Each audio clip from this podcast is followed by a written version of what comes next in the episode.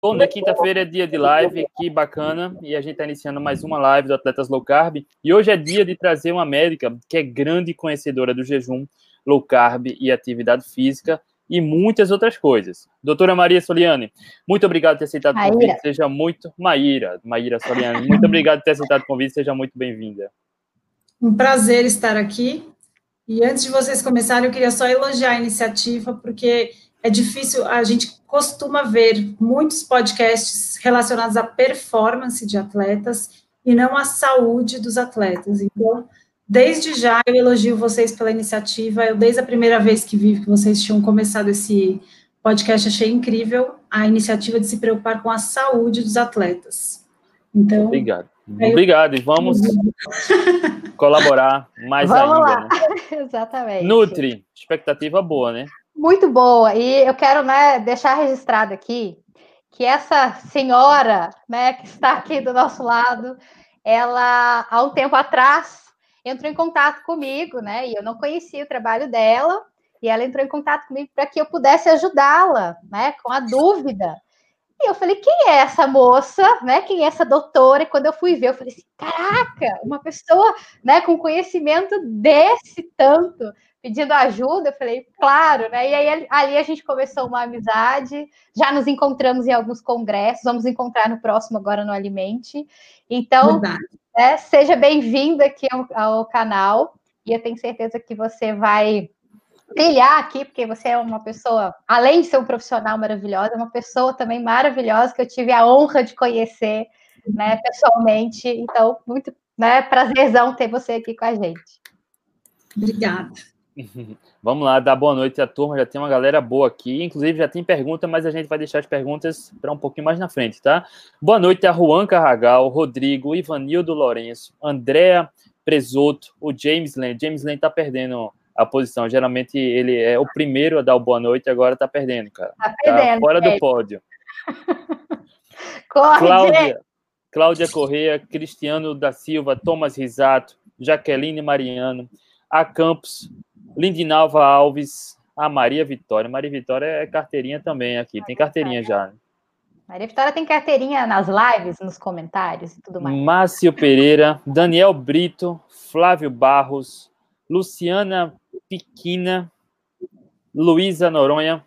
Massa, pessoal, bacana. Quem tiver dúvidas, vai postando aqui que o bate-papo de hoje vai ser, apesar de a gente falar do jejum e low carb, né, que a gente costuma falar com uma boa frequência, mas associado a esportes extremos e numa perspectiva um pouco diferente, né, de uma médica que tem uma experiência muito bacana com low carb e jejum, tá na sua prática clínica e tem um marido que é atleta. A gente vai chegar no marido dela, dela também. A Letícia tem um dedinho dessa, né, Letícia?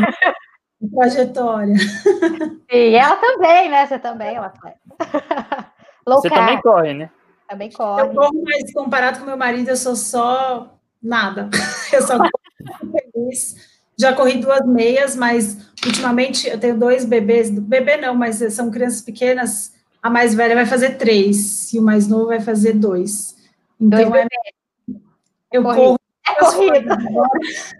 Eu só estou dando conta de musculação e corridas eventuais, sem muita regularidade só para manter a sanidade mental, mas eu não estou planejando nenhuma prova por enquanto.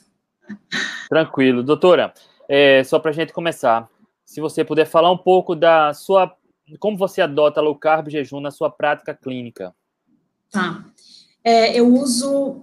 Assim, o que eu penso é que eu tenho uma, um canivete suíço. Então, eu tenho várias alternativas para conseguir melhorar, de qualquer maneira, um pouco do estilo de vida muita gente que me procura vem com uma ideia de que eu vou pregar a dieta perfeita, o jejum perfeito, etc. Mas não é assim que a gente trata de pessoas reais. Então, eu tento, na minha consulta, ver o que, que a pessoa tem de mais gritante que dá para melhorar. E eu vejo se ela consegue começar com isso, porque cada pessoa funciona de um jeito. Não é, que, não é porque para mim funcionou de um jeito que vai ter que funcionar para todo mundo igual. E quanto mais pessoas reais a gente trata, mais a gente vê que, às vezes, até uma estratégia de sugerir um chocolate no meio de recompensa, se tiver parte de uma estratégia, vai sim trazer ganhos incríveis. Então, eu não tenho nada muito engessado para falar a respeito disso, mas o que eu gosto, que eu aprendi muito com o Dr. Fang, isso, é, independente da dieta, porque tem muitas, é, muitos problemas de seguir a dieta low carb para todo mundo, generalizado.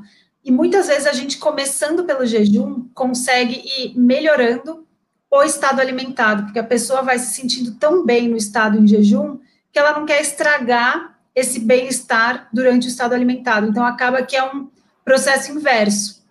Mas eu uso de todos os tipos. Tem gente que me procura que já faz cetogênico que está em platô, tem gente que nunca soube de nada e só foi lá porque o colega parou de precisar de medicação para diabetes e pressão alta. Então, é, é, bem misto o tipo de população que eu atendo. E eu não uso nenhum tipo de estratégia engessada. Mas, assim, na minha opinião médica, o mais poderoso que existe é associar a dieta cetogênica com o jejum, que nada mais é do que um prolongamento da dieta cetogênica de um jeito mais poderoso metabolicamente falando. Mas é basicamente isso. Tecnicamente, o que é o jejum? O jejum é o estado que depois de. É, vamos começar pelo estado alimentado para explicar o jejum, então. Depois que a gente se alimenta, durante mais ou menos seis horas, a gente está metabolizando esses alimentos e realizando uma série de processos, geralmente anabólicos, durante esse estado alimentado aí. Depois dessas seis horas, o estoque do que a gente acabou de consumir pelos alimentos começa a acabar e a gente vai mudando o sentido do nosso metabolismo para o catabolismo. E isso é bastante interessante porque tem a, a fase inicial do jejum, e essa fase inicial apesar do nome inicial, pode durar até 24 horas, de acordo com o estoque de glicogênio que você tem, que depende da sua dieta. Então, a sua última refeição, se ela foi repleta de carboidratos, a fase inicial do seu jejum vai durar até 24 horas. E o que, que é isso? É o seu estoque de glicogênio. E como a gente está falando com atletas aqui, para uma pessoa normal, dois, duas mil calorias dá para um dia inteiro e sobra se você é sedentário. Agora, para um atleta de endurance, duas mil calorias não é nada. Então, é por isso que o estado de jejum, é, ele varia de vantagem de acordo com a sua alimentação. E a gente pode trazer bastante benefícios disso, mesmo para quem come bastante carboidrato, a gente vai esvaziando esse estoque de glicogênio e vai conseguindo ganhos incrementais de acordo com as mudanças que a gente consegue fazer na dieta. Então, o estado em jejum é esse estado que a gente primeiro gasta o glicogênio e depois começa a queimar a própria gordura. E é aí a nossa principal vantagem de explorar mais esse estado metabólico tão vantajoso que a gente vai, é, que, que, com esse esquema de vida atual, a gente não nunca mais deixou o nosso corpo entrar nesse estado, porque cada dia a gente dorme menos, seja para treinar, é. seja para trabalhar, seja para se divertir, não importa, a gente dorme menos. E do momento que a gente abre os olhos até a hora que vai dormir, a gente está sempre comendo. Então, e atletas principalmente acostumados com o carb loading, realmente, duas mil calorias para um atleta não é nada. Você é obrigado a ficar comendo sem parar, porque o seu estoque é muito curto. É muito pouca vantagem se alimentar de glicogênio nesse sentido aí que a gente está falando do jejum. Então, o jejum é exatamente esse estado que a gente consegue queimar a própria gordura, ao invés de precisar queimar a energia dos alimentos que a gente come. Tem uma pergunta agora interessante que é Jaqueline, né? Uma colega disse que com 16 horas de jejum a, perdoa, a pessoa perde massa magra. Mito, né? É, então, é o que eu falei, a primeira fase do jejum, dessas primeiras 24 horas, seu corpo não tá nem aí. Imagina que ele ia queimar, sabe o que acontece? Queimar massa magra dá muito trabalho. Não é, é fácil. O glicogênio, o glicogênio é super simples. Pensa, eu sempre falo de um jeito fácil para os fazendeiros, é um monte de molécula de glicose só de mão dada, não tá nem entrelaçada. Bastou uma quebra, pronto, você já tem glicose na, na, disponível para queimar, para suas mitocôndrias usarem. Então, esse mito de 16 horas de jejum queima massa magra é um mito bem, bem assim, bem rudemente inventado pelo senso comum, tá? E assim, perda de massa magra, a gente pode observar em jejuns mais longos, dependendo muito da... longos, né? Exato, e dependendo da atividade física do paciente. Então, se ele tiver acamado, com certeza ele vai ter queima de massa magra, porque não é com certeza, mas assim, o risco é bem maior.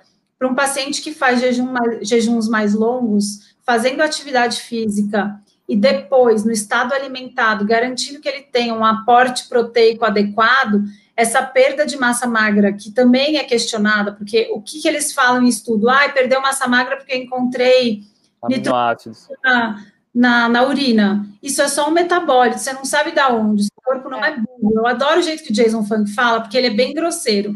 Ele falou: seu corpo não é burro, ele não fica juntando lenha o inverno inteiro para na hora de encher a fogueira, para alimentar a fogueira, ele pega e joga o seu sofá. Isso é estupidez, né? Então, assim, esse reaproveitamento de proteína que a gente faz durante o jejum não é de músculo, gente. A gente tem proteína na pele. Uma prova de que a gente reaproveita essa pele. Ah, ah, ah. Caiu. Com, conclui, Nutri. Bom, né? Não sei o que, que ela ia concluir, mas vamos, vamos voltar na, na questão da, da perda de, de, massa magra, né? É, o, que eu, o que eu falo com os meus atletas é que a gente tem que ter o consumo é, adequado de proteína, né? Acho que a gente já falou isso em outras lives. Então, se você perde massa magra, é, significa que você não está tendo o consumo adequado de proteínas. Então, ou seja, é nesse sentido, talvez, né? Aí voltou que é, muito se fala sobre essa perda de massa magra. Exatamente. Doutora, é, falou até que a gente tem proteína na pele e um exemplo, pronto, aí cortou. Quer concluir? Ah, nossa, cortou faz tempo.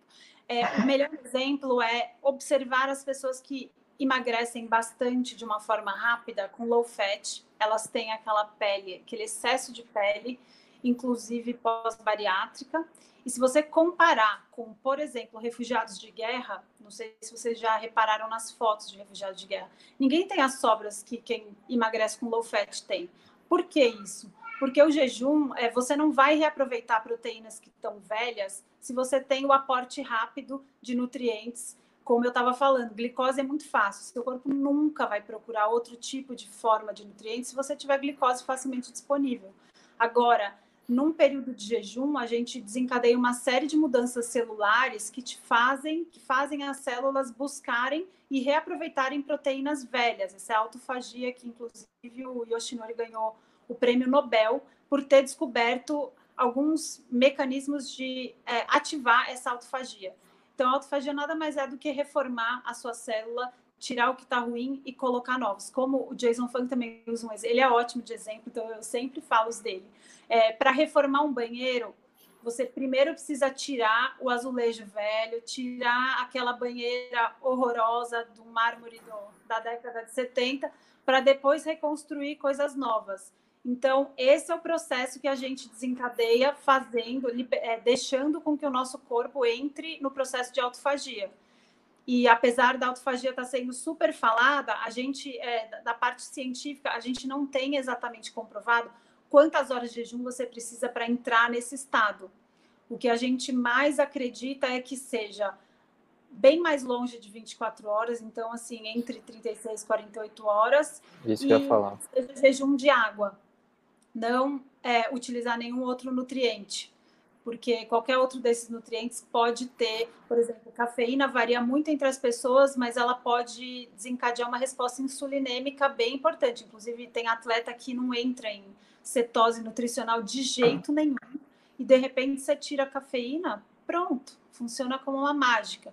Então, é por isso que para jejuns que a gente busca autofagia, que a gente busca uma renovação celular, para saúde, para doenças inflamatórias intestinais, etc., a gente faz com jejum de água para garantir, porque na verdade, assim, é, é, o jejum é como se fosse uma cápsula de uma medicação incrível que nós descobrimos, só que a dose a gente ainda não sabe. Então a gente está estudando bastante porque não dá para converter, por exemplo, sete dias num rato, 48 horas num rato para ativar a autofagia. A gente não conseguiu transportar essa idade do rato especificamente para seres humanos. Então, a gente não pode afirmar, batendo martelo, olha, parabéns, a partir de agora você está fazendo autofagia, você ativou a sua autofagia. Então, essa é um pouco de chute, mas que a gente vê que quanto mais longe do estado alimentado, da queima do glicogênio, a gente pode chegar mais perto da autofagia. E essas sobras de pele são um indício bem importante de que a gente não vai jogar o sofá na fogueira, a gente vai usar a lenha que guardou o inverno todo. Então, a doutora Maíra mencionou aí o Fang, que é o autor do livro, um dos esse. livros, né, esse, e ela conhece, está citando o Fang, conta um pouco da sua experiência com ele, por favor, doutora. Então, eu sou anestesista, né, um jejum eu sempre tive intimidade, sempre a primeira pergunta que eu faço para os pacientes é quantas horas de jejum eles estão. e quando eu comecei a estudar low carb, eu, eu lembro que a primeira vez que eu ouvi falar de jejum, eu também pensei como senso comum. Eu falei, ah, gente, isso é coisa de maluco, isso é o que falta, etc. A primeira coisa que vem, né? Você fala assim, cara, isso é coisa da moda. Para com isso. E aí a Letícia sabe, porque eu sei que a Letícia é mãe também. É igual virar mãe, né? A gente vai pagando a boca todos os dias. Pra cai na testa. É isso que eu me deparei. O jejum, eu fiquei assim, é, obcecada mesmo. Eu realmente não conseguia parar. Eu li sem parar. E aí eu não conseguia parar de estudar tudo que eu via de jejum. Aí eu comecei a procurar as coisas do Fang, li todos os livros dele muito rápido. Eu falei, gente, eu preciso lá ver esse homem, porque tratar gente doente eu não tenho coragem. Eu que sou, não tenho resistência insulínica, tô só acima do peso, tudo bem, testo em mim, testo nos outros, mas recomendar, prescrever, eu precisava ver com meus próprios olhos. E aí eu consegui, não sei como, ele foi super gente fina e eu dei sorte da época do consultório dele poder receber pessoas. Agora ele não está mais recebendo porque eles estão fazendo uma mudança lá de estrutura bem grande e ele está dando mais atenção para a família, mas eu acabei dando sorte desse período aí. Eu acompanhei o Fang nos atendimentos, então eu via ele deprescrevendo, manejando os pacientes. Tinha paciente que parava de fazer o jejum, precisava retomar as medicações e como ele trata de pessoas bastante doentes, não só que querem emagrecer, mas assim, diabetes graves, mais de 15 anos, insulina dependente, hipertenso, renal crônico, dialítico, obeso que chegava de cadeira de rodas. Então foi uma experiência muito enriquecedora para mim e, e me deu a segurança que eu precisava, porque pacientes doentes naquele grau, ele me deu super atenção, eu aprendi bastante, mantive contato com ele, discutia todos os meus casos, até hoje, né, que a gente Agora a gente virou. Eu trouxe o IDM, que é do, do Dr. Fang lá de Toronto, ele vai. Ele me concedeu as licenças para poder atuar aqui com os protocolos dele. Então vai ser chique, porque vai ter só Toronto, Texas, com o Dr. Ali e eu. Campinas. Campinas. Campinas, gente, ó, Campinas. Pelo menos eu trouxe para o Brasil, pelo menos uma, um pouquinho da, do expertise dele, a gente poder caprichar bastante em deixar as pessoas mais saudáveis com a medicação mais barata que existe. É, e assim, só para complementar, né, a gente, a gente vê o jejum hoje como emagrecimento, porque eu acho que o emagrecimento é o que as pessoas mais buscam, né? Mas a, o, o grande propósito do jejum é curar doenças né? É, todas essas doenças aí que você citou, então o grande propósito é esse. O emagrecimento ele vem como brinde, né? Eu sempre falo, né? Em dieta cetogênica, dieta low carb, jejum, o emagrecimento ele é sempre o brinde disso. Mas uh, o grande propósito é curar doenças, né? E isso é incrível. Curar e prevenir, né? Já tem vários clinical trials rolando na Inglaterra, na, na Europa e nos Estados Unidos, justamente sobre os efeitos do jejum na adjuvância para tratamento de câncer. Então, assim, a gente não está de brincadeira, não. A gente tem uma atuação muito interessante de usar o jejum. Em animais, ele já é super bem é, descrito como ativa, ele consegue ativar as vias da longevidade, que coincidem com várias que evitam câncer e, e podem ajudar a responder melhor ao tratamento convencional de quimio, rádio, imunoterapia. Então, tem bastante estudos em animais e agora já tem bastante testes acontecendo ao redor do mundo, porque o interesse para o jejum não para de crescer. E que é bacana. por isso que ser trazido para o Brasil, porque a gente vai conseguir trazer para cá muito mais seriedade e poder beneficiar, inclusive, os atletas, né? Que esse é um dos benefícios que eu adoro falar sobre. Eu treinei o meu marido, ele foi a minha cobaia. Ele eu não tenho dó de testar, não.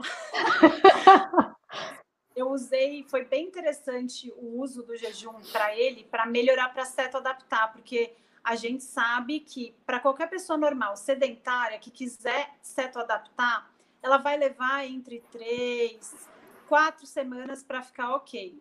Mas para atleta é super importante. É, eu, eu não sei se vocês também costumam avisar, alertar bastante que, apesar de demorar quatro semanas para a adaptação, demora muito mais tempo para você render igual da época que você era uh, carb loader. Então, assim, essa, esse processo de adaptação, eu acho que o jejum ele dá um, um maiores de te ajudar a entrar em cetose e sair de cetose mais rápido.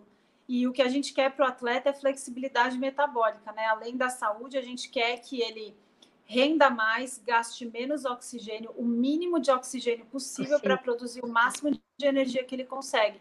E isso de doutrinar suas mitocôndrias, o jejum é super poderoso. Então, é uma arma bastante importante. Por isso que eu estou super feliz de poder falar aqui para os atletas que vocês cuidam tanto da saúde aí. Porque o jejum é uma arma secreta, que não é mais secreta, graças a vocês. Fantástica. Ó, ela já deu, a já deu a pista do que eu ia perguntar, mas vamos lá, doutor. Então quer dizer que o jejum é, ele não oferece riscos, ele pode ser uma arma poderosa para o atleta. O jejum é muito seguro e tem a consciência do que ele está fazendo, testar os limites dele. Por isso que eu acho que assim um segmento é bem interessante com uma nutricionista esportiva. Por quê? Porque é, dar as doses e ir testando os limites, atleta não tem muito limite, né, gente? Eu tenho em casa, eu sei como é que é. Se falar que é bom, vai até o fim. Isso é um lado maravilhoso de atleta, porque é bem mais fácil conversar com quem quer fazer. Atleta é zero romantismo, né? Manda fazer, faz. É por isso que eu gosto de trabalhar com atleta. É justamente é isso, porque você manda fazer, eles fazem. Exatamente. Então é muito bom a gente conseguir conversar com o atleta assim, ó, é, vamos fazer isso, vamos. Só que é, o senti é, se sentir mal durante o treino é algo que o atleta tem que estar preparado, porque essa transição não é fácil. Então, fazer com orientação é interessante nesse sentido, porque você precisa ir testando seus limites e tem uma hora que a sua bateria acaba mesmo. Tem hora que o, o extra do endurance, então, por exemplo, você está numa reta, numa, num percurso reto, faz quatro horas pedalando ok. De repente vem aquela subida e bate aqui. Essa hora vai faltar. E não é rápido. Tá? Então, você precisa estar preparado psicologicamente para isso, precisa estar preparado com algum. Pode ser até é, algum tipo de carboidrato mesmo, porque o atleta precisa se sentir seguro. Lembro até que quando a Letícia me ajudou, na época que eu estava usando meu marido de cobaia, ela me orientou a levar mesmo é, alguma coisa para o atleta ficar seguro. Vocês estão conseguindo me ouvir? Eu estou te ouvindo. Eu estou te ouvindo. André, não sei se está ouvindo, mas eu te ouço. Tá, tá cortando um pouco. Ó, agora é, tô, tô, tô te, ouvindo. É, tô te ouvindo. E só que a imagem está um pouco é, travando, mas eu estou te escutando. Acho que agora travou. E agora, melhorou? Agora escutei.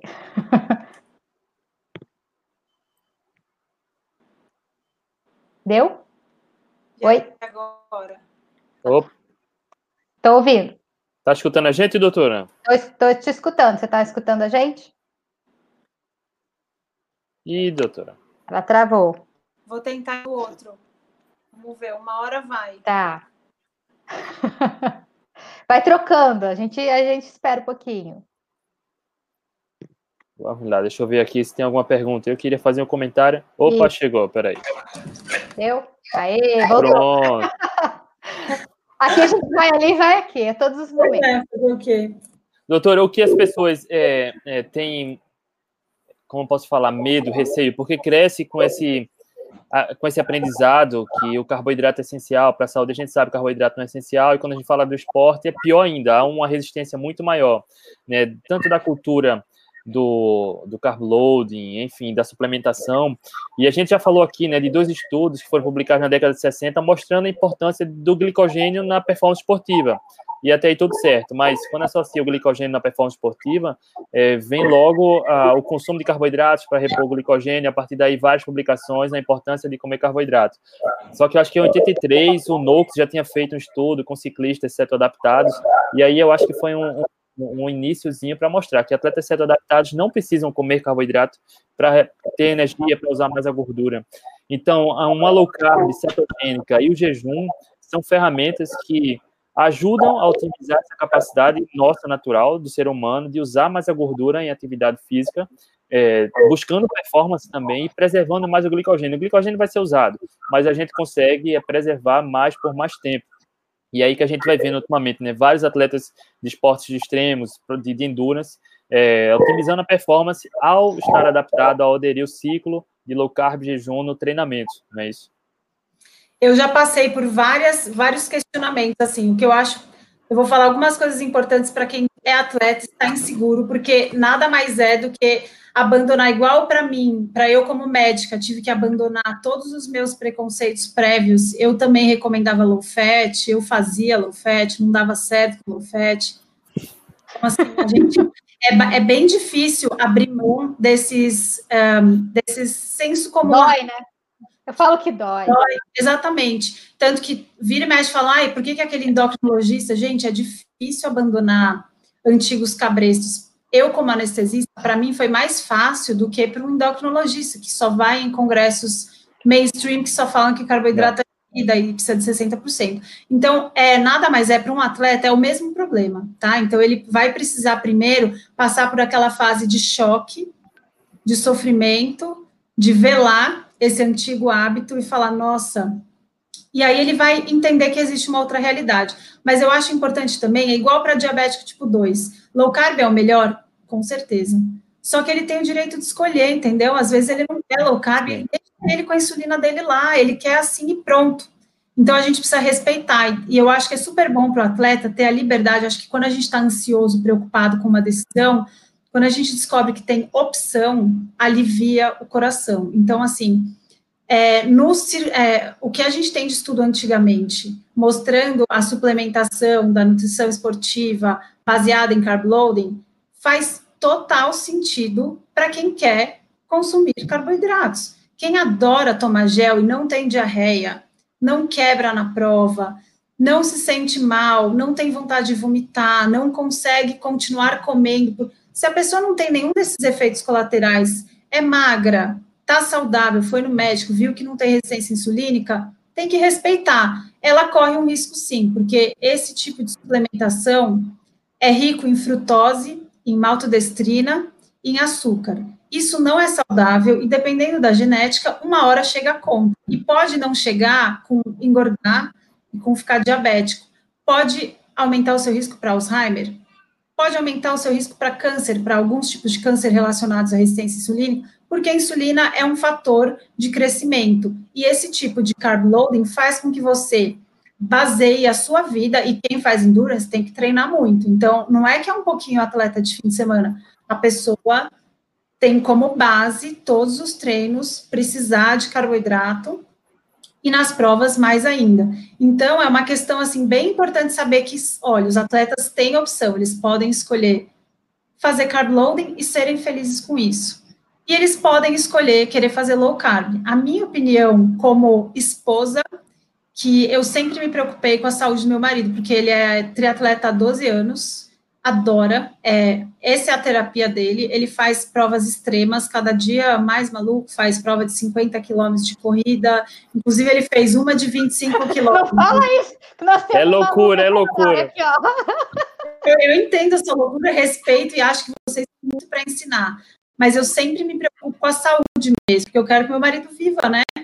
E depois que eu comecei, que eu introduzi low carb na vida dele, a saúde dele melhorou assim de um jeito incrível, em vários sentidos, que eu até gostaria de fazer falar ao vivo, porque às vezes para essa pessoa que está assistindo, que é atleta e que sofre com os treinos, pode ser uma opção. Ele o que, que, é de incrível de low carb? Que é uma opção, você não precisa fazer low carb, mas você pode se beneficiar demais como atleta. A recuperação muscular dele é chocante. Eu nunca. É, e está muito clara a diferença, porque eu sempre acompanhei ele nas provas de triatlo. Então, ele fazia um monte de Ironman, ele fez aquele Lanzarote, que é super difícil, maluco, cheio de vida na bike, choveu, eu ficava procurando ele na ambulância, porque ele demorou para descer, pesadelo total. Naquela época ele fazia carb loading e na época da, na hora da maratona, como ele puxou muito na, na bike, foi muito sofrido, muito vento, muita chuva, chegou na hora da corrida, ele quebrou. Eu lembro que ele quebrou, ele estava andando, ele ia desistir. Eu vi um McDonald's, fui lá no Mac, peguei um negócio bem salgado, peguei um nuggets, enchi de sal, coloquei aquele molho lá, que nem sei o nome, preto lá, como é que chama? Enchi de molho lá, Tava ele e uma inglesa quebrados, quebrados total. Ele não conseguia mais tomar gel. Por quê? Porque é isso que acontece. A gente não consegue. Aqueles 2 mil de glicogênio é muito pouco para um atleta. Ele não conseguia mais. Por quê? Porque esses géis de carboidrato têm uma concentração quase intolerável de açúcar. É muito osmótico, dá diarreia ou dá vômito. Então chega uma hora que o atleta, apesar de precisar, ele não consegue, falta energia no cérebro. E aí, como eu trouxe um negócio salgado, deu para ajudar ele a terminar, e ele terminava as provas, nossa, sempre sofreu muito, ficava mancando, eu sempre em viagem falo, meu filho se vira, pega a mala e vamos aí, que agora é minha vez. E ele mancava de me irritar, assim, era chocante, assim, quanto que a pessoa ficava, eu falava, como é que pode ter gente que gosta disso?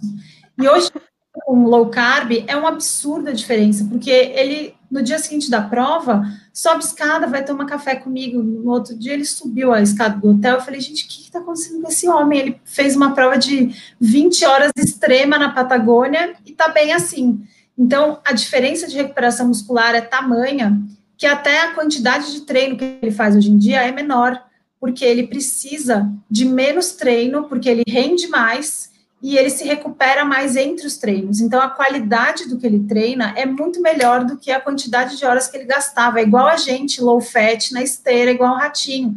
Não adianta, eu tomava maltodestrina. Que tristeza, Letícia, querendo emagrecer. Sofro Eu nunca tomei esse negócio, não, mas é sofrido. É sofrido. Então, assim, as vantagens de low carb são grandes na saúde de um atleta e até assim flexível mesmo, do jeito que eu falei que não precisa ser perfeito. Dá para você levar uma vida low carb, treinando super bem low carb, reduzindo o seu risco, porque o, o seu basal para um atleta de endurance é trabalhar muito para chegar numa prova que não é tão frequente. Então, pensa, se você conseguir treinar low carb, na prova, toma o seu gel se você quiser, sabe? Se vira. Mas a redução do risco que eu, como médica zero romantista, estou preocupada com a saúde dos triatletas. Não estou preocupada com a diversão de vocês, não. E você falou um ponto importante, né? Que atletas que estão no peso, que comem muito carboidrato, tudo bem, né, é uma escolha. E o preço alguns podem pagar ou não. Mas existem aqueles também que correm 50 quilômetros, provas de 100 quilômetros, provas de mais de 100 quilômetros e tem um leve sobrepeso e não sabe por que não emagrece. Né? Então, uma pequena mudança, né, Nutri? Isso a gente vê demais. Atletas com sobrepeso que correm pra caramba e não conseguem chegar no peso ideal, né? É, não consegue. É, eu via nas provas de Ironman, eu falava, gente, como é que pode? Porque Ironman não dá para não dá para fazer igual essas provas de 10K. Eu outro dia resolvi fazer uma aí, que meu me inscreveu de surpresa. Prova de 10K, você pode não ter treinado, você se vira. Agora, gente, não dá para roubar em triatlon, né? Ultramaratona. Não dá para roubar. Um atleta, um atleta amador faz um Ironman em 10, 12, 13 horas, 14 horas, né? Pois é, e aí um cara desse, ele não, não roubou, ele treinou pra caramba, e ele, como que ele ficava de sobrepeso? Eu não entendia isso, eu achava é. a coisa mais misteriosa da vida. Agora é né? Pois é, mas então assim, é muita diferença o quanto a pessoa pode ganhar nisso.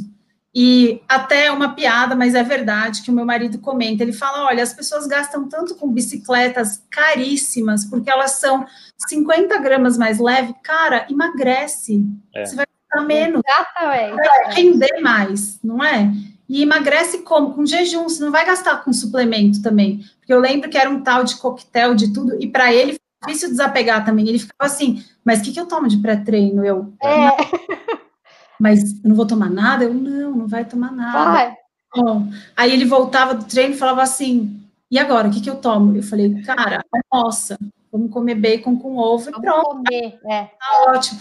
Então, é difícil para o atleta essa fase aí, e também não é para desistir. Atleta é até ótimo, bem melhor do que a população normal para se adaptar a coisas novas, desde que tenha benefício para eles. Então, é só a gente falar sobre os benefícios de low carb que as pessoas já vão ter um interesse maior em querer melhorar a saúde, porque realmente eu acho assim, independente se você gosta de low carb ou não, entre low carb e carb loading para endurance, porque o Zen Bolt, eu duvido que faça low carb para prova. Agora, vocês que fazem endurance, eu acho que a vantagem é muito maior low carb. A gente só não tem estudo suficiente igual a gente tem com high carb, então acaba ficando um pouco difícil com quem tem, com quem é apegado a esse tipo de abordagem, abrir a cabeça para outro estado, mas eu acho que assim faz total sentido o que os nutricionistas esportivos voltados para high carb fazem. Eu nunca critico. Tem paciente meu que chega querendo xingar, sabe? Querendo, ai, vamos desabafar. Não, gente, naquele sentido faz e misturar conceito é outra coisa que eu acho super perigoso. E por isso que eu elogiei de novo vocês, a iniciativa de vocês, porque misturar conceito, ficar high carb, de repente você quer virar low carb uma, um, um mês antes da prova, não dá na sua vida você vai não gostar de low carb, um negócio que podia ser ótimo para sua saúde, porque você começou errado. Então, tem muitas nuances assim que eu acho importante falar, mas sem dúvida, em termos de saúde, é muito sustentável e seguro, né, André? Que você estava querendo saber, porque o problema das pessoas é ter esse, esse medo do jejum. Jejum para prova curta, fantástico. Eu fiz meu marido outro dia, ele fez uma meia maratona. Ótimo. E ele já passou por por treinos ruins, só que é treino, né, gente? A gente nunca vai inventar uma estratégia nova, é igual estrear tênis novo no dia da corrida, ninguém faz isso. Então, ninguém vai estrear estratégia nova no dia da prova. Dia da prova é o seguro, é igual eu na anestesia. Quando eu anestesio pacientes, filho de paciente, pai de, de amigo, etc., eu nunca invento de fazer nada, de querer tratamento VIP, nada. Eu trato como eu sempre trato os meus pacientes. Não é hora de inventar Prova é prova, treino é treino. Então, Tem treino... várias é, o Sim. treino é o momento de inventar, né? Se, for, se vai fazer estratégias, até para saber se realmente vai dar certo, porque tem atletas que não se adequam ao jejum, né? Ah, não, não me sinto seguro, porque tem uma questão psicológica também nisso daí. Eu acho que é importantíssimo. Que é importante a pessoa, porque o atleta ele quer fazer a, terminar a prova, né? Então, e ele tem cada e, e eu falo que existem atletas e atletas, né? Tem, eu tenho quando o atleta vai vem a mim, eu, aí eu começo a conversar, eu já começo a entender qual que é a dele, porque eu tenho atleta que quer só para a saúde, eu tenho atleta que quer performar, eu tenho atleta que quer pódio, e aí a gente começa a, a, né? entender, né? cada um é diferente ali nesses aspectos. Então, ou seja, se às vezes a, a ideia tá cortando desse, um pouquinho. é pódio, né? É, está cortando só para você, André. Tá... É, eu estou falando super bem. É. Então, assim, se, se, a ideia do, do atleta é pódio e ele não é seguro para fazer um jejum, por exemplo, então talvez não, não seja interessante para ele, porque às vezes ele não vai render. E aí tem essa questão toda psicológica também, que a gente também tem que é, colocar isso no contexto.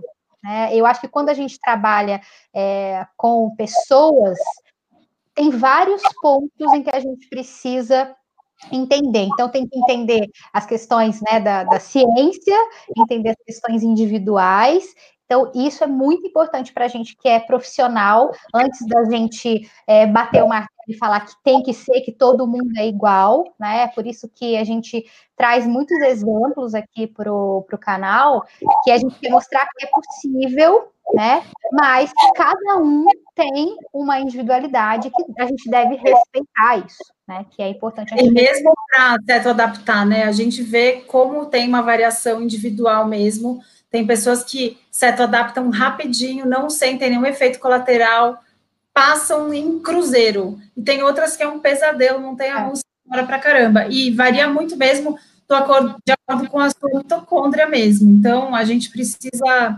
saber que cada caso é, é um caso, por isso que eu também acho que é super importante ter um acompanhamento, porque o atleta precisa estar preparado para aquele treino que ele planejou, não se sentir bem, achar que faltou, ver o que, que é, levar alguma coisa extra para comer, uma castanha, uma fruta, qualquer coisa, para se sentir seguro. Eu lembro que até você me ajudou foi de falar para ele levar o gel se precisasse, para se sentir seguro. É exatamente, não usa, né? Porque eles vão vendo o benefício de, de virar. É.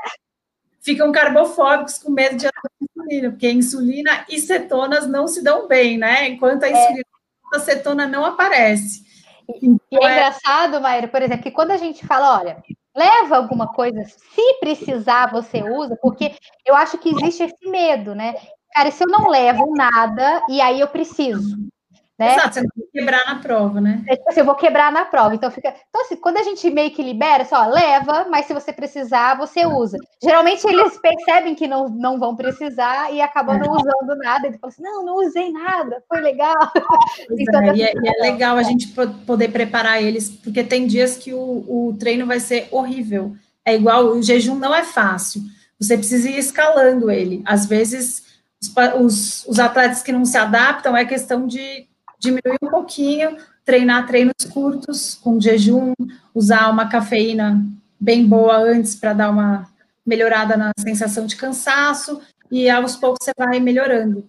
Mas é muito importante para o atleta ceto adaptar, mesmo que seja só com cetogênica mesmo, sem jejum, porque a vantagem metabólica é realmente impressionante. Eu até gosto de falar que o atleta que tem a mitocôndria que usa açúcar, ela é como se fosse um carro com motor velho, que libera um monte de... de... Toxina, né? De poluir. É. Exato. Poluentes, porque é uma máquina velha que usa muito combustível para produzir pouca energia. De repente, você acopla suas mitocôndrias com, com os corpos cetônicos, então todo mundo tem medo do jejum por causa dos corpos cetônicos. Cetose nutricional nada mais é do que dar o melhor combustível para a sua máquina, a nossa mitocôndria, a nossa casa de máquina das células. De repente, com cetonas, a sua mitocôndria funciona melhor do que nunca, ela gasta menos oxigênio para produzir a mesma energia, e o melhor de tudo, mitocôndria que funciona bem não fabrica é, peróxido, que é o, o principal radical livre Isso. que fica as próprias mitocôndrias. Então, para um atleta ser é, carbo, em vez de carb loading usar os corpos cetônicos, ele simplesmente vai estar tá poupando as mitocôndrias dele, fazendo com que elas durem mais tempo saudáveis e é, rendendo no melhor jeito possível com uma energia limpa. E a prova disso, por mais que sejam mecanismos esses que a gente está falando, a gente vê mesmo na vida real, né? Porque não é à toa que a recuperação muscular de um atleta em cetogênica é muito melhor do que de um, de um atleta que queima açúcar. Então, é questão de eficiência, zero romantismo aqui, é só para, assim, é realmente muito interessante usar esse estilo de vida para render também, só que demora bem mais. É. O atleta que, que depende da queima de açúcar produz muito mais radicais livres, estresse oxidativo, piora a recuperação, e a gente vê isso. E você falou do caso do seu marido, né, de uh, que quebrou, estava com a inglesa, é, faltou energia para o cérebro, e a gente fica meio sem... É, é, tomada de decisão insegura, e a gente vê justamente o contrário, né? Quem está certo adaptado tem essa saúde mental, clareza mental muito mais eficiente. E justamente para quem não é a favor da low carb, fala o contrário, né? Que o corpo precisa de glicose. A gente vê que atletas que fazem o corpo depender da glicose, quando quebram, né, é, é, muito pior. Atletas certo adaptados conseguem manter essa clareza, principalmente em, em esportes de endurance, né? Com certeza, é uma vantagem. Isso é só baseado em senso comum mesmo. E é o que a gente fala, né? Infelizmente, os atletas têm até que mentir para os treinadores. Ah, não, comi aveia com banana e mel. para conseguir treinar em paz. Doutora, tem umas perguntas aqui desde o começo, mas vamos lá, tá? É, ó, o tempo passa rápido, Nutri. Ó, não, James não, Lane. Conversa boa, o tempo passa rápido pra caramba. Tem uma pergunta de James Lane. Existe algum benefício nesses jejuns de 3 a 5 dias para atletas que já estão com ótima forma física e não precisam perder peso? Sinceramente, eu não, não acho que seja uma boa ideia. Se você não tem nada de peso para perder, eu não acho que tenha vantagem, não. É muito.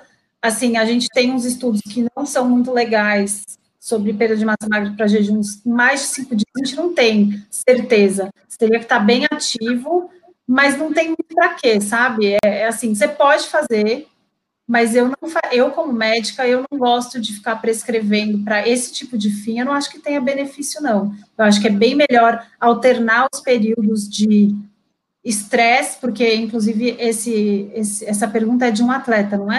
Isso, é ultramaratonista é. de montanha. Então, eu acho que é bem mais eficiente ele fazer jejuns mais curtos, tipo 48 no máximo, pouquinho mais se quiser, mas alternar com períodos de alimentação, porque para ganho de massa é bem interessante essa variação do IGF da emitora aí, que você tem na alimentação. Por isso que a gente fala que o jejum é tão legal, porque a pessoa começa a se preocupar com o estado alimentado. Então, estimular, se alimentar com proteína adequada no pós, é um jeito bem seguro de ganhar massa magra. Lembrando que, assim, um paciente obeso, um, um atleta obeso, um, um, atleta acima do peso, que queira fazer essa estratégia, bem mais seguro dizer que ele vai queimar a gordura primeiro. É aquele negócio do inverno lá. É muito mais fácil queimar gordura do que ir lá e queimar sua massa magra. Agora, para um atleta que já está em forma, não tem mais massa gorda sobrando em excesso, não é a mesma coisa. Para paciente doente, obeso, é muito mais tranquilo falar sobre jejum de cinco dias. Agora, para um atleta com jejum sem necessidade de emagrecer, eu não acho que tenha benefício, não. Eu estou achando lindo você falar com essa segurança e tranquilidade. É muito mais tranquilo falar para um paciente o jejum de cinco dias. Tem pessoas que acham que pular o café da manhã é um problema, né? Pois é, eu batalho todo dia nesse Instagram para convencer as pessoas a jogar como pela janela, porque precisa se vacinar mesmo contra o senso comum, porque ele faz muito mal, deixou todo mundo doente. Esse é o meu maior meu maior objetivo no Instagram, sabe, é correr atrás de tudo que eu já orientei mal. E olha que eu não sou nem endócrino para ter, eu não tinha um consultório para doutrinar todos os pacientes, mas só de ser anestesista a gente acaba vendo pacientes com síndrome metabólica todo dia. E eles vêm com glicemia descontrolada, com colesterol horroroso, acima do peso, vários riscos cardiovasculares, e a gente acaba orientando: olha, é, toma os remédios da pressão, cuidado com a sua glicemia, porque se tiver assim no dia da cirurgia, eu vou cancelar não venha com, essa, com esse controle de pressão, porque eu vou cancelar, que não é seguro, mas a gente não tinha muito o que fazer. E, de repente, a gente descobriu que tem jeito. Então, assim, me deu um negócio. As minhas consultas pré-anestésicas começaram a durar tanto tempo que o pessoal queria me matar no hospital. Mas esse era o meu desespero de falar: olha, pelo amor de Deus, pro dia da consulta, daqui até a cirurgia, para de comer açúcar, que sua pressão vai baixar, por favor, e tal. Então, é bem esses cinco dias aí, se for feito com segurança, a gente consegue muita coisa. A gente tem muito sobrando aí. Tem uma pergunta da Maria Vitória. Para atletas magros e em fase de treinos intensos, vale a pena fazer jejuns maiores que 24 horas? Olha, o que eu falei, esses jejuns de 24, 48, não tem problema. Te ajuda até a dar uma, uma aumentada nos seus corpos cetônicos, depois você alimenta e dá um choque. O estado alimentado é importante. Eu só acho que, assim, muito mais de 48 para quem é magro, não precisa perder, eu não acho que tem para quê, entendeu?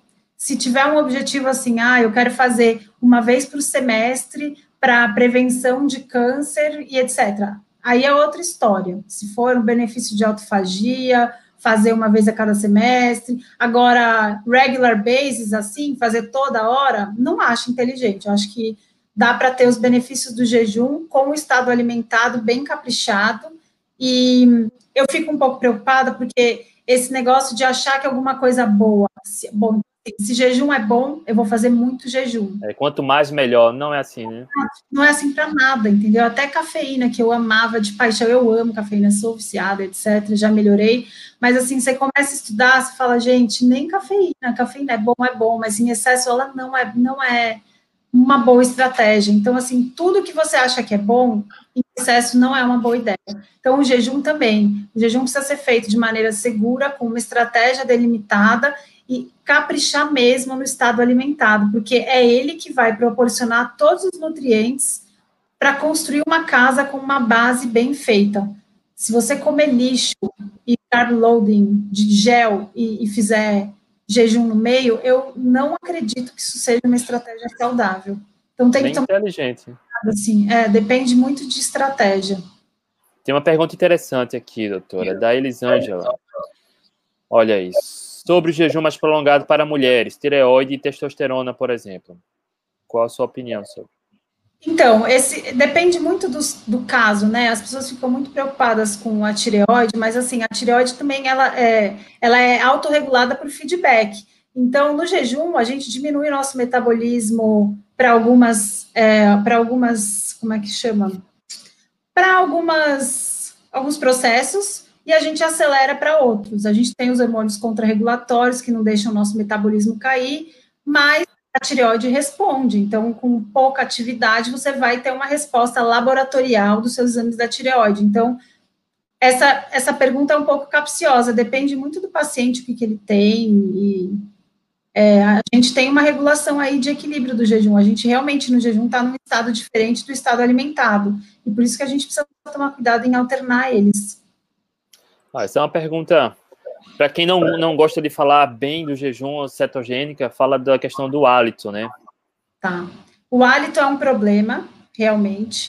É, ele melhora se você estiver bem hidratado. E uma coisa que acontece no jejum super comum é que, como no começo é difícil, jejum é algo que não é algo que todo mundo sabia fazer, que todo mundo comia de três em três horas por senso comum. Começa a espaçar, começa a usar muito cafeína e chá.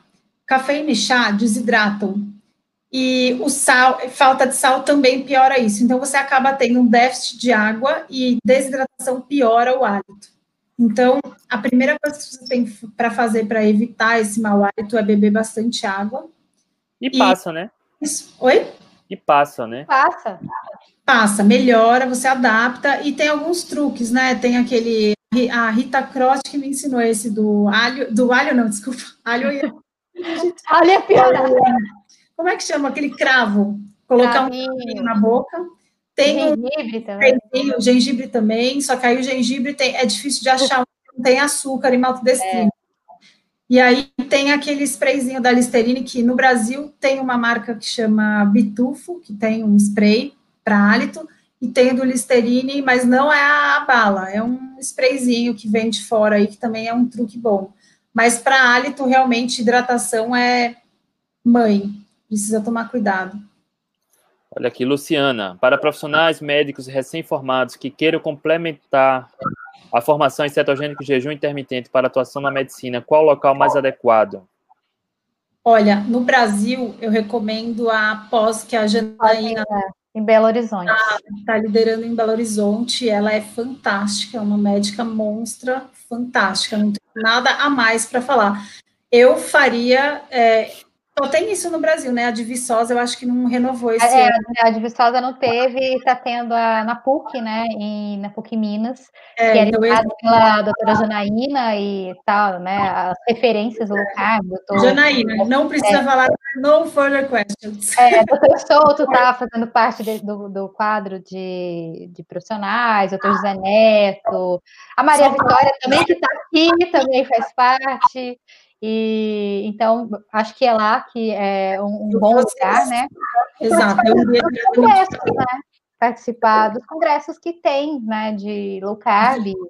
É... Eventualmente maravilhoso. Trouxe é, simplesmente no mesmo o Mal Rotro, a Nina Teichholz, o Gary Taubes, gente, Doutor Souto. Né? Que Quem são esses? Quem são esses? Quem são esses? Gigantes. Gigante. De opção, assim, para estudar, eu te, tenho só da Janaína mesmo, e se eu fosse você, não importa de que lugar do país, dá um jeito de ir, porque essa pós aí é única no Brasil. Ó, só dá um spoiler, tá? A gente tem outra live agendada com a doutora Janaína, e vai ser bombástica, tá? Não, Fiquem... vai ser bom. Fiquem ligados, que vai ser bom. Escolheram bem. Essa vai ser, ó. Olha um comentário que a gente vê direto, né? De Juan Carragal. O jejum só me trouxe benefícios em paralelo com a low carb que estou fazendo. Nesses 30 dias, minha performance tem sido espetaculares. E a recuperação fora de série. Isso aí é quase que unânime, né? Quem se adapta a low carb. Ó, pergunta... Tem outra vantagem de jejum que eu não falei, mas melhora a qualidade do sono e diminui refluxo.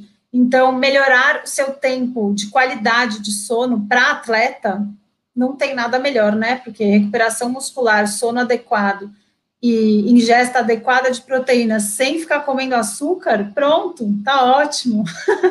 campeão pódio. É, parece parece um, uma história que eu vi uma vez de uma pessoa que cresceu dentro de uma caverna, né? Que ela vive naquele ambiente escuro, tem a comida, toma banho e fica vê uma luz lá no final da caverna, mas tem medo de conhecer o lado de fora, que é justamente quem é dependente do carboidrato, né? Que quando sai da caverna, que vê esse mundo, né? Vê a liberdade, as possibilidades, é. É justamente isso. Quem se adapta, que vê esse mundo de possibilidades, os benefícios, se arrepende de não ter começado antes, né? Com certeza, rende muito melhor. Tem uma pergunta de Lucas, grande Lucas, também tem carteirinha aqui. Ó. Quanto tempo o corpo demora para repor o glicogênio depletado em jejum ou atividade física por atletas que fazem zero carb? Ah, ótima pergunta, Lucas. Então, depende do, da sua próxima alimentação, das suas próximas alimentações. Daí a vantagem que eu digo que não tem nada mais poderoso do que cetogênica com jejum. Porque se você fez o jejum e quebrou o seu jejum com cetogênica, você não vai nem chegar perto de chegar na metade do seu glicogênio. Você vai comer 20, 30 gramas de carboidrato, que é um cheirinho para o seu glicogênio. Então, você vai estar tá com um pouquinho é, de. Você vai ter re, recolocado um pouquinho de glicogênio lá, de, de ter aumentado o seu estoque, vai gastar rapidinho na próxima hora e logo já vai continuar queimando a sua própria gordura.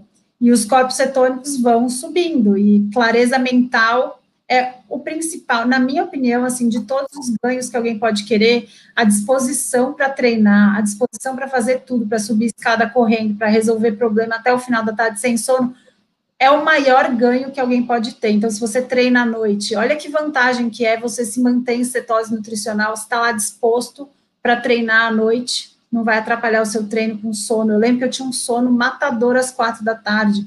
É reflexo da sua refeição anterior que foi ruim. Então, é, essa sua pergunta é super boa, Lucas. Depende muito do que você está comendo. Então, continuou em cetose, você nem repletou o seu glicogênio e pode viver muitos e muitos meses sem ter repletado ele nenhuma vez.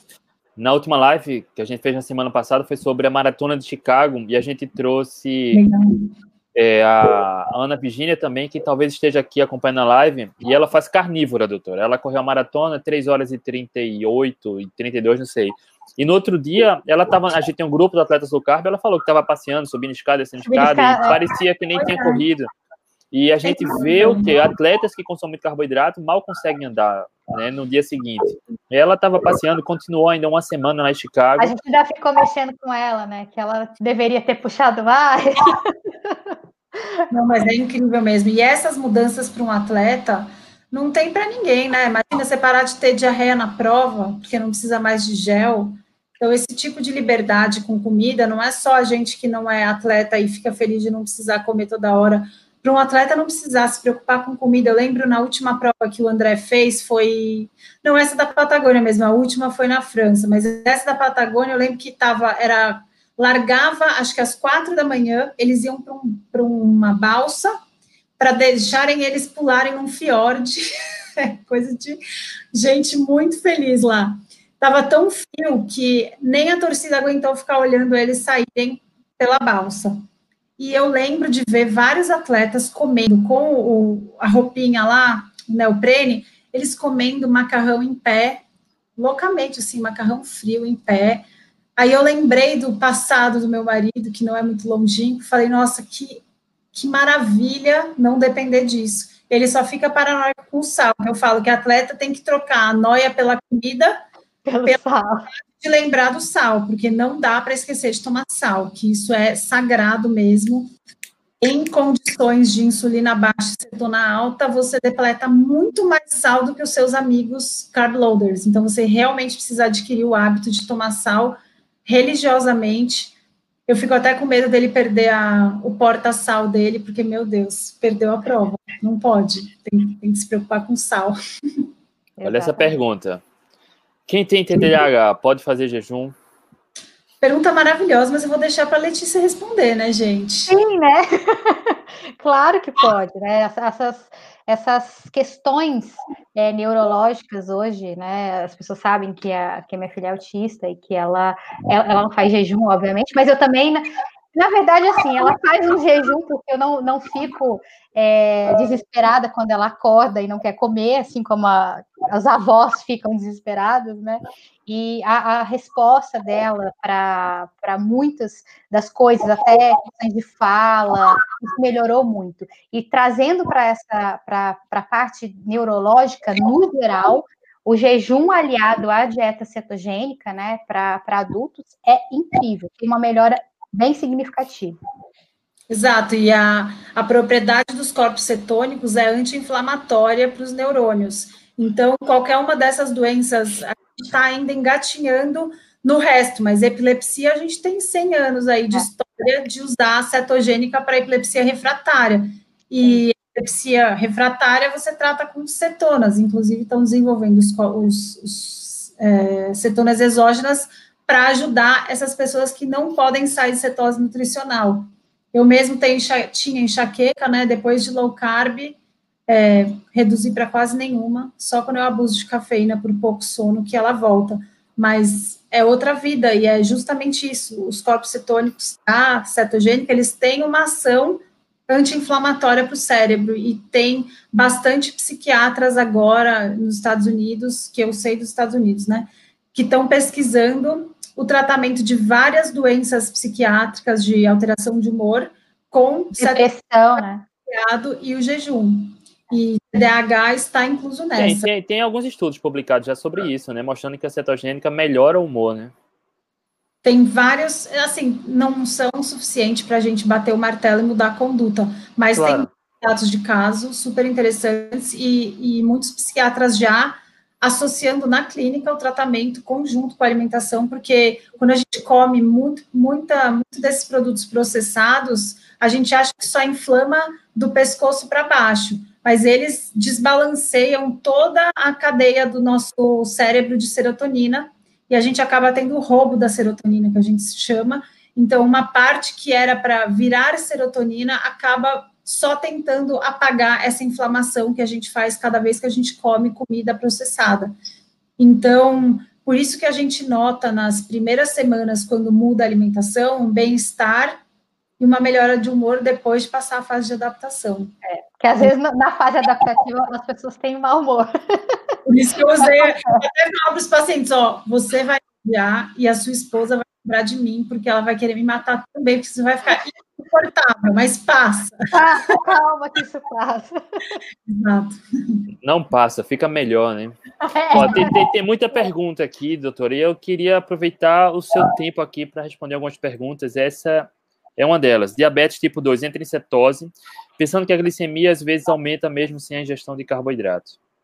Sim, tratamento, o melhor tratamento de dietas, falando de dietas, não tem nenhuma dieta melhor do que a cetogênica para tratamento do diabetes tipo 2.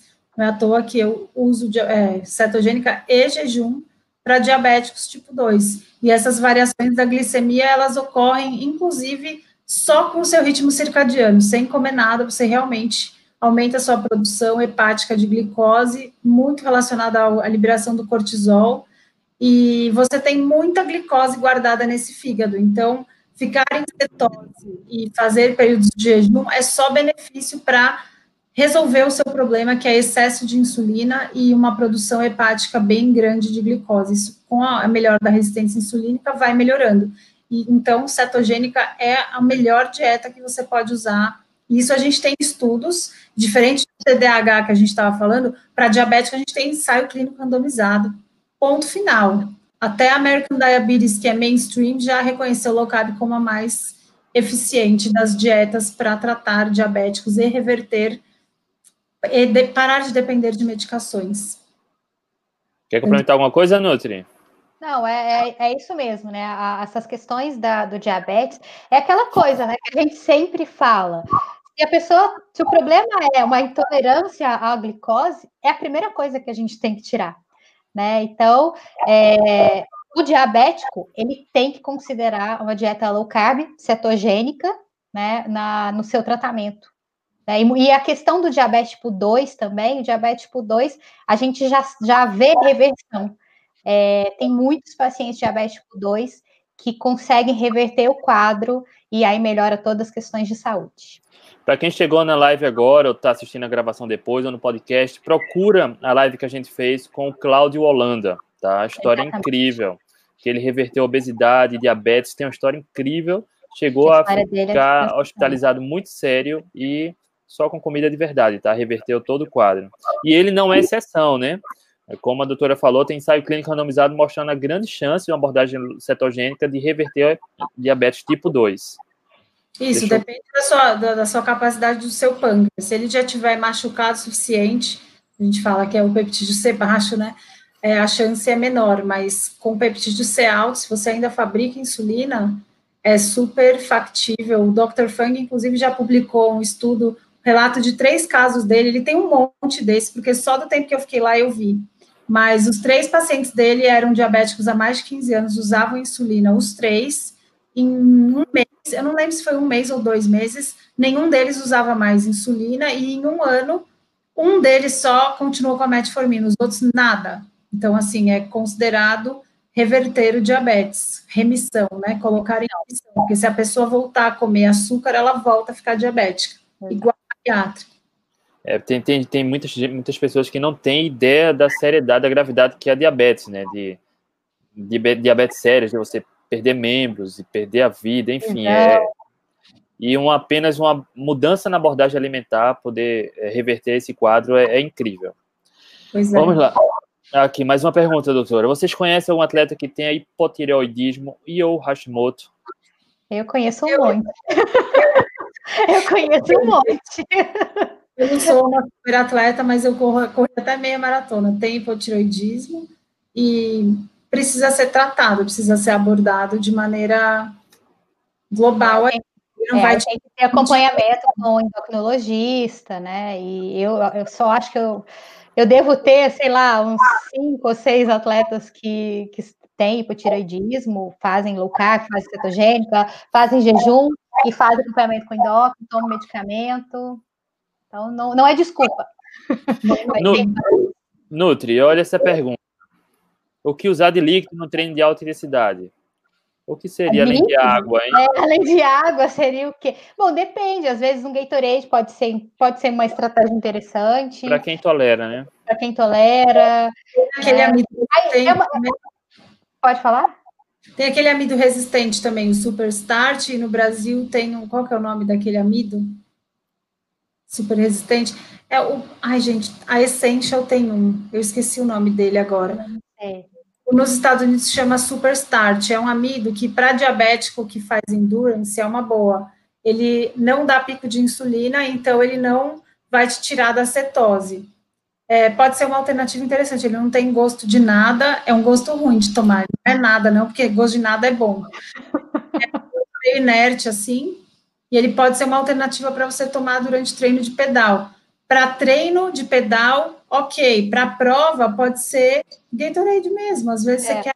Porque prova você quer terminar bem, você não quer testar. Quer terminar. Muitas vezes você quer terminar. Mas é, tá, então, assim, esse a mais da prova é considerado como se fosse um, um hit, uma, uma parte anaeróbia do seu, do seu exercício. Então, para a prova é diferente de, de treinos. Na prova você quer render, leva suas coisinhas para dar uma. Tem gente que se sente bem cortando para sempre gel, etc. Meu marido é uma delas, ele não toma de jeito nenhum nunca mais. Então, o que ele leva? Ele leva castanha, leva fruta, mas bebidas, ele não toma nenhum, nenhuma ah, bebida desse resistente aí.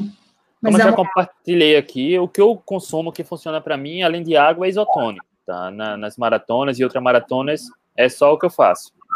E eu conheço várias pessoas, inclusive no nosso grupo da do Carb, tem gente que não tolera isotônico também, tá tudo bem. Aí cada um tem que testar, né? não inventar é, na prova. Por isso que, é, que é uma, é, a pergunta dele é muito. É difícil né? é, dependendo do que, que ele faz, ele não precisa nada de além de água. E sal, né? Água e sal. É. Sal, leva, pelo amor de Deus. Leva o sal, que o sal tá tranquilo, e água. Doutora Maíra, olha, o Hashimoto pode ser tratado com jejum e ou dieta cetogênica? Olha, o Hashimoto, como doença autoimune, a gente tem uma resposta muito interessante, tanto de cetogênica, mais de jejum, porque jejum, eu digo que cetogênica é um tiro de 38, jejum é um canhão, no sentido metabólico de falar. Então, o poder do jejum é bem interessante para Hashimoto, essas doenças autoimunes, elas têm uma resposta boa por diminuir a inflamação crônica. Quando a gente entra nesses jejuns mais longos, Gente, mais longo é assim, mais de 24 já, já é considerado mais longo. Antes disso, a gente chama de janela restrita, porque usa só o glicogênio de estoque, basicamente. Mas é, essa resposta do Hashimoto é bem interessante, porque condições autoimunes que você usa o jejum, você diminui essa inflamação e melhora a barreira imune mesmo, a barreira intestinal. Então, quem tem leaky gut, quem tem doença inflamatória intestinal, que está super associado a outras doenças autoimunes, é, o jejum ele é uma é um tempo que você dá, a gente chama de gut rest, é um descanso para o seu intestino. se recompor. Então a gente fala que do mesmo jeito que eu estava falando da autofagia para a pele, é, a cripta do seu intestino, ela é cheia de velocidades e tem um monte de resto de alimento lá que fica lá. É igual uma geladeira com resto de iogurte passado, maionese com cheiro ruim, uma carne que está passando. Não adianta você ir no supermercado e botar comida nova dentro daquela geladeira. Uma hora tudo vai feder. E a gente não para de comer, a gente vai fazendo isso, inclusive, com o nosso intestino, que é a principal barreira imune. Então, uma forma de você dar descanso para o seu intestino é, durante o jejum, a gente reaproveita esses restinhos e vai dar, vai aproveitando essa vai limpando mesmo as vilosidades. Dessa forma, você vai diminuindo a inflamação da barreira imune e, vai reconstruindo a sua mucosa intestinal para permitir que você tenha um sistema imune menos hiperativo. Então, nessas horas, é, a gente observa bastante resposta em artrite reumatoide, lúpus, Hashimoto. Então, esse é o sentido bem interessante do jejum, de melhorar a barreira imune, tanto intestinal quanto inflamação em geral. É, a minha asma sumiu desde 2015, eu não tenho uma crise de asma.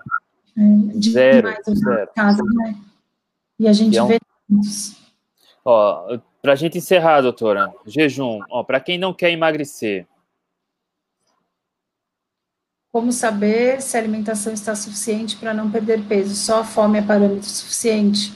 Sim, saber é, se guiar pela fome é o suficiente. Durante o jejum, se você depende do que você quer buscar com o jejum, porque se for é, esse tipo de autofagia, esses outros benefícios, você vai precisar de um jejum mais longo, só de água, e aí é bom ciclar com um espaçamento adequado para você não ter esse emagrecimento, porque é normal, durante o jejum você vai emagrecer mesmo, tá? Você vai perder bastante água, porque a insulina baixa aumenta a liberação de água e sal pelos seus néfrons, e depois você recupera essa parte. A outra parte você vai queimar um pouco de gordura. Então, se você não quer emagrecer, é bom espaçar bastante e garantir o seu estado alimentado com comidas bastante saudáveis, respeitando a fome. Não está com fome, não come. E lembrando que quem faz esse tipo de jejum tem uma fome como reflexo, diminui bastante a fome.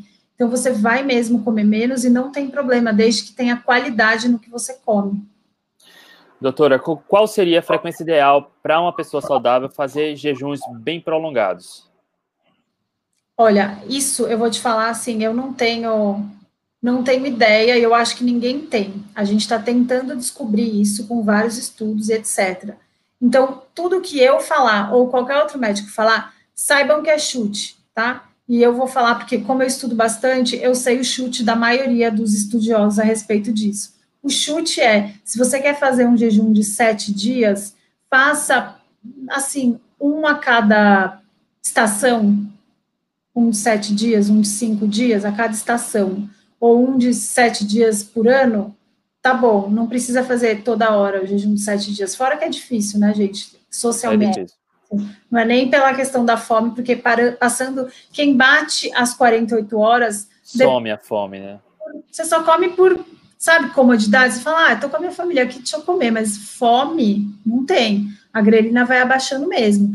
Mas então, assim, esses jejuns mais prolongados para a saúde, é, a gente não tem ideia de quanto que precise para ficar saudável e para se para prevenir câncer, para prevenir Alzheimer, para prevenir uma série de doenças aí. E, e seria consumo de água, caldo de ossos ou nenhuma caloria, qual seria o recomendado? Então, para esse tipo, se for para buscar autofagia, longevidade, evitar doenças desse tipo, a gente diz que é só água, porque tem o Fast Mimicking Diet do Walter Longo, Sim. mas eu não me convenço que em humanos tenha o mesmo efeito ainda. Eu sou um pouco desconfiada com o Walter Longo. Eu acho que a gente tem que pecar pelo. Assim, a gente realmente não sabe. Em rato, realmente, o fast mimicking dele tem os resultados bem interessantes comparados com o jejum. Mas Esse... eu não tem informação suficiente para comparar e falar que hipocalórico é igual a só com água. Então, se for para apostar, eu apostaria que seria um jejum só com água e não fazer tanto assim. Eu acho que, mas assim, essa, essa periodicidade a gente não tem essa resposta na literatura é, é a resposta de um milhão de um milhão não, né, gente? Muito mais O Fast Mimic Diet seria consumir, acho que mulher 400 calorias e homem 500 calorias no dia, seria isso? É, você faz mais ou menos 5 para 2.